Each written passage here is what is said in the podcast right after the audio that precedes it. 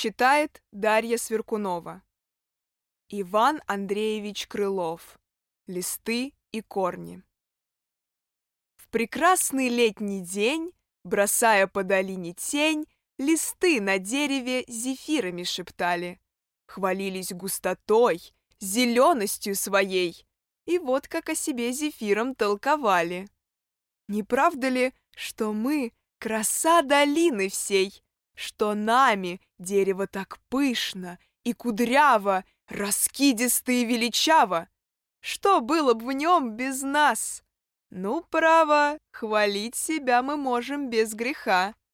Не мыль от зноя пастуха и странников тени прохладной укрываем. Не мыль красивостью своей плясать сюда пастушек привлекаем. У нас же раннюю и позднюю зарей насвистывает соловей. Да вы, зефиры, сами почти не расстаетесь с нами. Примолвить можно бы спасибо тут и нам. Им голос отвечал из-под земли смиренно. Кто смеет говорить столь нагло и надменно? Вы кто такие там, что дерзко так считаться с нами стали?» Листы по дереву шумя залепетали. «Мы те», — им снизу отвечали, «которые здесь, роясь в темноте, питаем вас. Ужель не узнаете?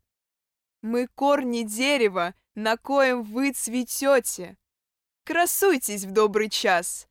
Да, только помните ту разницу меж нас, что с новою весной лист новый народится. А если корень не сушится, не станет дерева ни в вас.